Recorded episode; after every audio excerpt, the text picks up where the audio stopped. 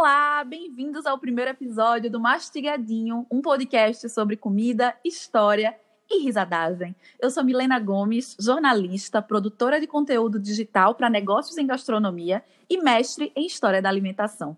Aqui no Mastigadinho, eu vou requentar assuntos históricos, vou botar um molho em temas atuais relacionados à gastronomia e vou entregá-los para vocês já bem mastigadinhos. Sempre que você ouvir essa mastigada, se prepare para receber algum conteúdo mastigadinho e bem curioso sobre comida. E a cada capítulo desse podcast, eu vou ter comigo um especialista para falar sobre o tema do dia. E para começar, quem vai dizer qual é o assunto deste primeiro episódio não sou eu, é o Wilson Simonal.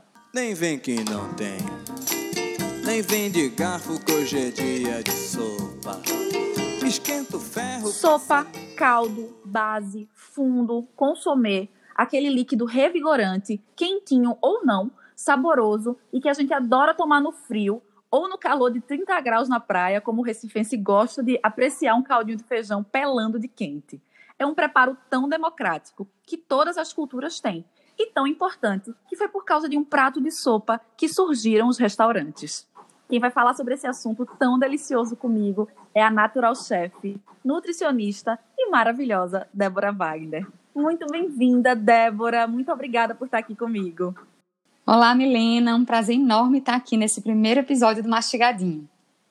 Débora, para começar, antes de tudo, eu quero que tu me explique quais são as diferenças e se há diferenças entre caldo, fundo, sopa, cremes. É bem importante a gente entender que, na verdade, tudo começa com o caldo, que também pode ser chamado de fundo.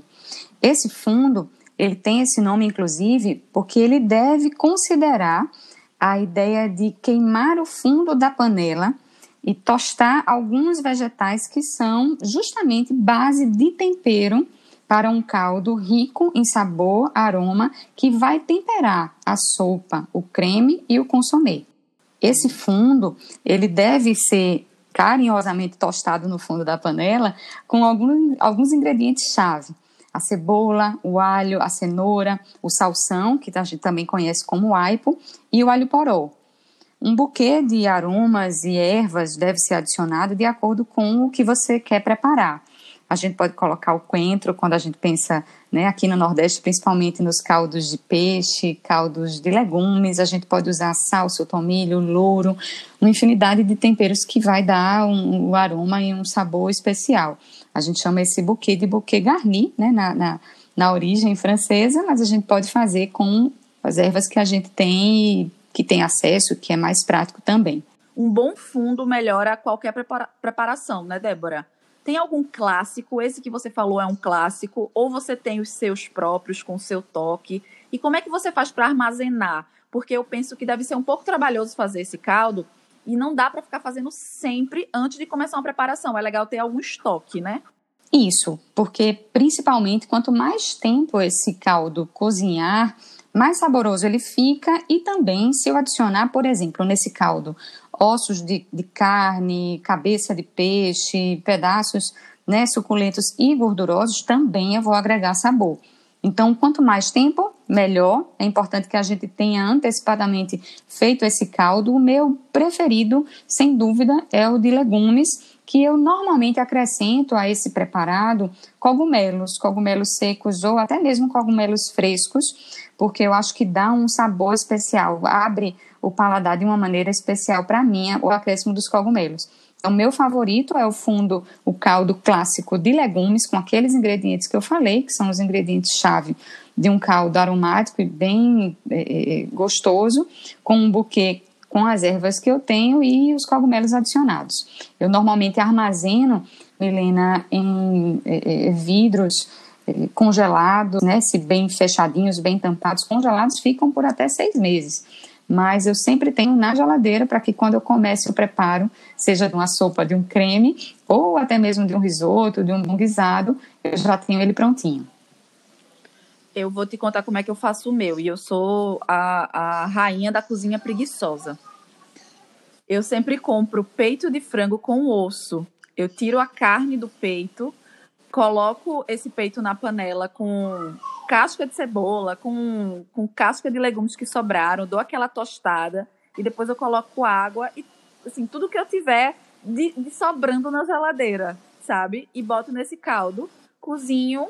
É, depois de tudo, eu coloco em potinhos de, de vidro e boto na geladeira e uso sempre para tudo, para fazer arroz, para fazer qualquer coisa. E é muito prático porque descongela super rápido e aquele caldo é muito saboroso, né? Ele fica com um sabor muito intenso e esse sabor intenso passa para a comida. É, e é muito gostoso pensar, Milena, que quando a gente está na cozinha, né? Seja num restaurante ou na, na, na nossa casa, a, a, o pensamento de iniciar algum prato sempre coloca a gente a buscar esses ingredientes, colocar uma panela né, no fogo e começar, antes de decidir o que vai cozinhar, começar o preparo de um caldo. Eu sou apaixonada por eles, eu não, não deixo também de cozinhar.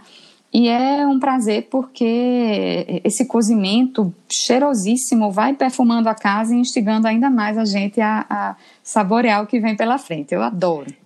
Esse caldo que a gente está falando aqui, que é o caldo clássico, da cozinha clássica francesa, é, foi substituído pela indústria por aquele quadradinho de, de, de, sódio, o caldo de carne que a gente encontra nos supermercados. Aquilo ali não é caldo nunca, né? É, Milena, infelizmente aquele danadinho ali, ele tem, é, é claro, alguns ingredientes em pó, né, na sua forma liofilizada, é uma, uma estratégia é, artificial, na verdade, de, de liofilização de alguns ingredientes naturais, mas artificial de oferecer um caldo às pessoas. Além desses ingredientes naturais em pó, eles agregam um ingrediente que, inclusive, tem um nome de agregador de sabor, para que tudo pareça maravilhoso dentro da boca de uma maneira química artificial. As papilas gustativas elas são abertas para perceber esse sabor de maneira diferenciada. Esse agregador de sabor, glutamato monossódico, é extremamente prejudicial à saúde e em todas as, as esferas, né? Porque a gente mascara o sabor de verdade das comidas, a gente vicia o paladar a cada vez mais intensidade de sal, de açúcar, de temperos artificiais e também tem um efeito no cérebro de, de vício, de, de, de, desejo de comer cada vez mais intenso aquele sal ou açúcar, porque até alimentos adocicados têm esse glutamato monossódico. Então, esses quadradinhos, esses temperos em pó, eles não, né, não deveriam fazer parte da rotina. Então esse caldo, ele, esse caldo é, industrializado, ele vai completamente na direção contrária do que é um caldo mesmo, do que para que serve um caldo e uma sopa. Porque sempre que minha imunidade cai, eu tomo uma sopinha, porque eu sinto a necessidade de algo quente e reconfortante para poder recuperar minha saúde. Me explica por que sopa, caldo é tão bom para pessoas doentes? Por que, que uma canjinha de galinha faz tão bem? Vários aspectos podem ser colocados né, nessa justificativa a principal é que para uma, uma sopa, né, para um, na verdade, para começar o caldo, a gente já tem a escolha de ingredientes naturais. Então, a escolha dos ingredientes para esse caldo, para o preparo da sopa, já é uma, um presente para a nossa imunidade. Ingredientes excelentes. Outra questão é que no clássico sopa, a gente tem a mistura desses ingredientes naturais com pedaços, né, ou pedaços de, de, de, carne, ossos, uma parte de gordura. A gente acrescenta ou arroz, ou macarrão, ou outros, outros legumes como raízes, tubérculos. Então, esse, essa potente reunião de nutrientes melhora a, a, a saúde, sem dúvida, e também a temperatura aquecida faz com que o nosso corpo fique num estado de, de, de melhora a, ao fortalecimento dos órgãos como o fígado, que são importantes, né, principalmente o fígado e o intestino, na, na, diminuição da proliferação de bactérias, de vírus, aquecer a garganta, aquecer esses órgãos, também faz com que a nossa imunidade responda de uma maneira melhor. Então, eu tenho nutrientes vindos de ingredientes naturais, eu tenho acréscimo de proteína, eu tenho um acréscimo de gordura, restabelece um valor calórico interessante para a recuperação e a temperatura que fecha como uma, um, né, um coroamento para a melhora da imunidade. Então, isso faz todo sentido com a história dos caldos e sopas e dos restaurantes, porque foi por causa de sopas restauradoras que restaurantes são conhecidos até hoje por esse nome. Na Idade Média, na Europa, existiam tabernas, onde as pessoas iam beber e socializar, e estalagens, onde elas se hospedavam. Não existia o costume de sair para comer, se alimentar era um hábito doméstico, e os restaurantes, no formato como a gente conhece hoje, com menu, atendentes, cozinheiros, só passaram a existir depois da Revolução Francesa e seriam uma invenção da França. Mas nessas estalagens, na Idade Média, eram servidos caldos quentes restauradores para doentes que precisavam se recuperar de enfermidades. O nome desse caldo era restaurant, me desculpem pelo meu francês, tá? No livro A Invenção do Restaurante, a autora Rebecca Spang conta que se colocava carne de capão, perdiz, fazão em uma panela de vidro que era usada para experimentos científicos e se deixava cozinhar sem líquido até a carne dissolver. E para melhorar o valor nutricional, se adicionava moedas de ouro ou pedras preciosas como diamantes, rubis e safira. A sopa restaurant aparecia em livros de ciência como termo médico e só depois de muitos anos é que virou gastronomia. Ô Débora, colocar um metalzinho na sopa funciona, como a gente ouvia nossas avós dizendo que colocando prego no feijão faz com que ele absorva um pouquinho do ferro, melhora a anemia e outras questões de saúde? Essa questão é extremamente discutida, inclusive, na nossa formação, né, como, como nutricionistas e também recolocada na discussão na gastronomia. É interessante a gente pensar, Milena, que nós temos é, dois tipos, digamos, né, de, de, de, ferro. A gente tem o ferro M, e o, que é o ferro de origem animal, e o ferro não M. Nessa situação, é, existe ainda uma divisão de ferro férrico e ferro ferroso. O ferroso ele é o ferro que, inclusive, está nos suplementos, nas, nas, nas medicações de utilização de melhora do, do, de anemia. O férrico é aquele que, vindo do alimento ou da natureza, nesse prego ou na, na ferradura, né, enferrujada, a gente teria que, que naturalmente pensar que ele pode ser tóxico, ele pode trazer outros problemas, né, atrelados a isso, e principalmente a absorção não é facilitada. A gente teria que ter uma, uma superdose de vitamina C ou algum ácido para melhorar a, a capacidade do nosso organismo em absorver esse ferro férrico, que não é tão interessante. Ou seja, algo que pode minimamente trazer um, um bom resultado e que trouxe, né, ao longo desses é, é, tantos anos aí de observação popular, mas não é indicado, principalmente pela possibilidade de intoxicação química, porque não só esse ferro férrico o prego enferrujado traz, mas sim outros problemas, além da, da questão e discussão sobre higiene, traz também outros metais que são tóxicos para a nossa saúde. O melhor mesmo é fazer do jeitinho certo, né? Se alimentar de maneira adequada, tentar variar o consumo dos alimentos vegetais com os alimentos de origem animal para quem consome e ter uma orientação de como fazer isso da melhor forma. Sopa, sopa, sopa, sopa, sopa, letra, letra, letra, letra. E aí vocês ouviram Companhia do Pagode com a música Sopa de Letra, porque tem que ter um divertimento aqui. Existem algumas sopas clássicas na gastronomia internacional, na Espanha tem o gazpacho, que é de origem portuguesa, inclusive, da região do Alentejo, consumida fria e feita com pepino e tomate. Na Itália tem o minestrone, super clássica, com feijão branco e os vegetais que se tem na geladeira. Na Rússia tem a belíssima borscht, que é roxa, bem bonita, feita com beterraba assada e um caldo de carne gordo. No Japão tem o misoshiro, que é feito com pasta de soja. Na França tem uma infinidade, né? Mas minha favorita é a sopa de cebola com pão gratinado é, com um queijo por cima. Débora, que sopa internacional é tua favorita? E explica para mim como é que você faz de forma prática, né? Porque eu já disse que eu sou da cozinha preguiçosa. Ai, Milena, a minha super favorita e a minha sopa de registro familiar é a minestrone, até porque a minha avó de origem italiana sempre preparou para a gente naquele sentido lindo de utilizar o que tem na geladeira.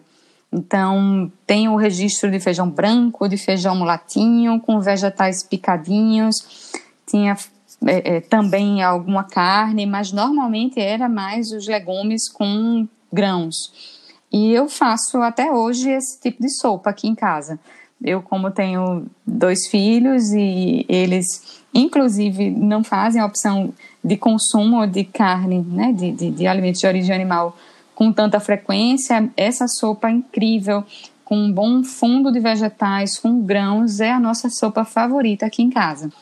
Eu tenho um, um, fundo de legumes e complemento esse fundo com os legumes cortados em cubinhos, aquele brunoise lindo, né? Aqueles cubinhos quadradinhos pequenos. Eu coloco abobrinha, cenoura, é, os legumes que normalmente eu tenho em casa, às vezes abóbora, e o feijão, que é o feijão do almoço. Eu pego um pouco desse feijão, misturo ao cozimento desses legumes cortadinhos em cubos, já quando os legumes estão al dente, e coloco, acrescento o feijão, como inclusive Bruno sempre coloca, né, o nosso querido, é uma, um retempero de um caldo acrescentado de um feijão que já existe.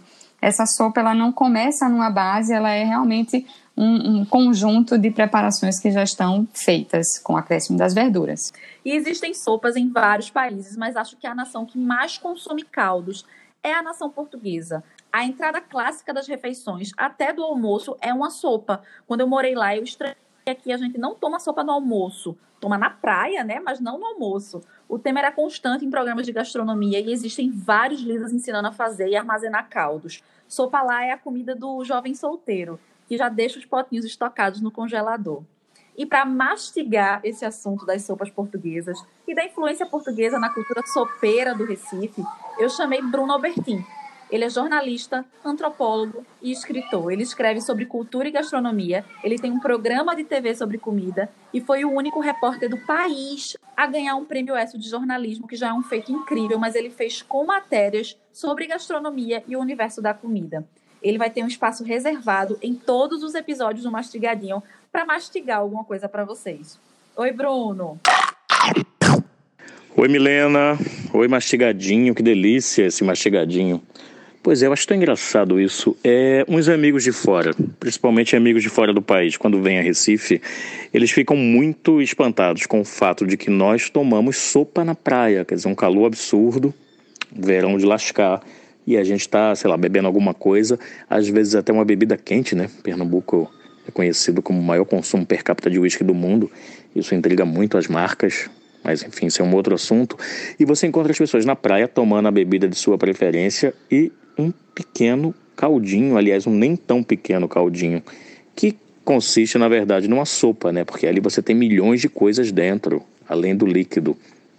E é claro que esse gosto, essa predileção por ensopados, por sopas, por caldos, essa comida tão envolvente, quente, afetiva, afetuosa, tem origem portuguesa. Né? Os, as populações nativas do Brasil, essas que nós é, nos é, convencionamos, nos convencionamos a, a denominar de indígenas, eles não conheciam os ensopados. A comida era, quando não crua, moqueada, ou seja, assada em brasa. E foram, enfim, os colonizadores portugueses que trouxeram esses caldos ricos, densos, temperados, ensopados. Eu fico lembrando, por exemplo, que o pirão, pirão, que é tão nordestino, que é tão pernambucano em particular, que acompanha muito bem essas comidas é, de caldo, ele é uma derivação da sopa também. Eu lembro que Gilberto Freire, o trabalho dele de promover uma uma evidência de uma identidade nordestina, pernambucana, original. Ele falava que o pirão era o mais brasileiro dos pratos, o melhor dos pratos do Brasil. E o pirão, se a gente for observar, ele é uma versão brasileira, ou seja, uma tropicalização da sorda. A sorda é uma espécie de mingau, de papa salgada, feita com restos de pão que é muito comum no Alentejo, uma região historicamente pobre. O que é que se faz ali? Você uh, guisa uma carne ou ensopa um peixe, então você comeu a carne que está naquele ensopado, sobrou o caldo. O que é que você faz com aquele caldo?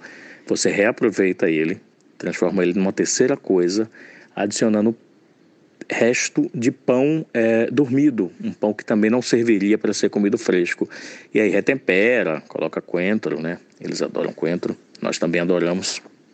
E aí você tem uma terceira coisa do reaproveitamento, tanto da, do caldo resultante, como do pão que estava velho e agora ganha nova vida. Os portugueses têm uma cultura muito, muito engraçada de sopa. Eu estava lembrando aqui, você morou em Portugal, você certamente deve ter tomado sopa de pedra, né? que é uma dessas sopas que se fixam no imaginário coletivo de uma forma tal que a gente não sabe nem direito a origem. Mas no Ribatejo, que é a região onde ela é mais clássica, conta-se que um frade, de certa feita, é uma lenda, né? Não se sabe exatamente quando, mas é uma lenda que deve ter pelo menos algumas centenas de anos.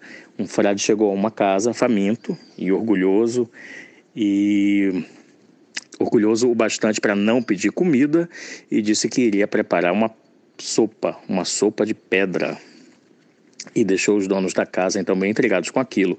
Ele tirou essa pedra é, debaixo da, do chapéu que ele levava, a cabeça, e colocou numa panela. E então ele virou para a dona da casa e disse que estava faltando um pouco de tempero.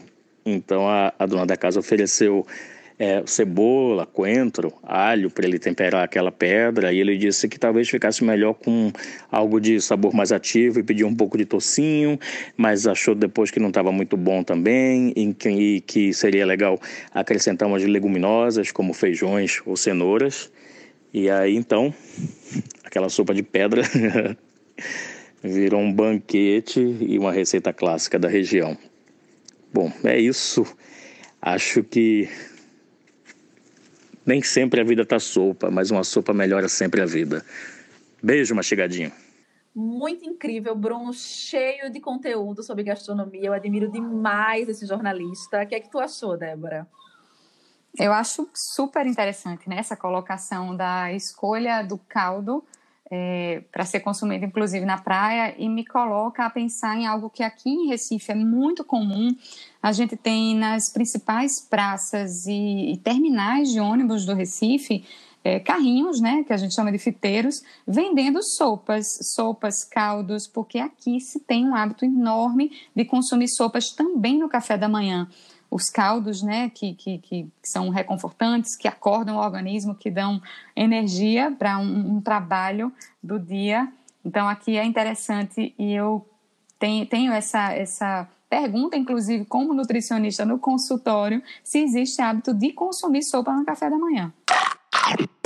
As primeiras preparações da humanidade, muito provavelmente, foram caldos, Débora. Primeiro, o homem pré-histórico, ele percebeu comer a carne assada, cozida, era muito mais fácil de mastigar e de digerir, provavelmente provando a carne de animais mortos em incêndios ou cozidos pelo calor da água e vapores dos geysers, aqueles buracos que saem água do chão, sabe? Depois, passou a usar a pele, o couro dos bichos, dos animais, como panela, como recipiente para armazenar o líquido quente e cozinhar essas carnes. Débora, como é que se escolhe uma panela para fazer um bom caldo? Então, nossos nossos antepassados faziam com couro. Então, hoje a gente tem uma infinidade de possibilidades. É, quais são os utensílios necessários para poder fazer uma boa sopa? Tem segredo entre a diferença das panelas, do material? Tem sim, Milena. Na gastronomia é incrível como cada panela tem uma função é, é, apropriada. Né? As frigideiras abertas e, e, e, largas, né, com diâmetro, elas são excelentes para que a água evapore, para que eu fique com o mínimo de água possível nessa, nesse recipiente. E para um caldo, para uma sopa, o ideal é que seja aquela panela compridinha, aquela panela mais alta. Justamente essa parede alta da panela, ela protege a saída da, da água, ela faz com que a água fique na preparação e, claro, também mantenha uma temperatura mais alta durante o cozimento.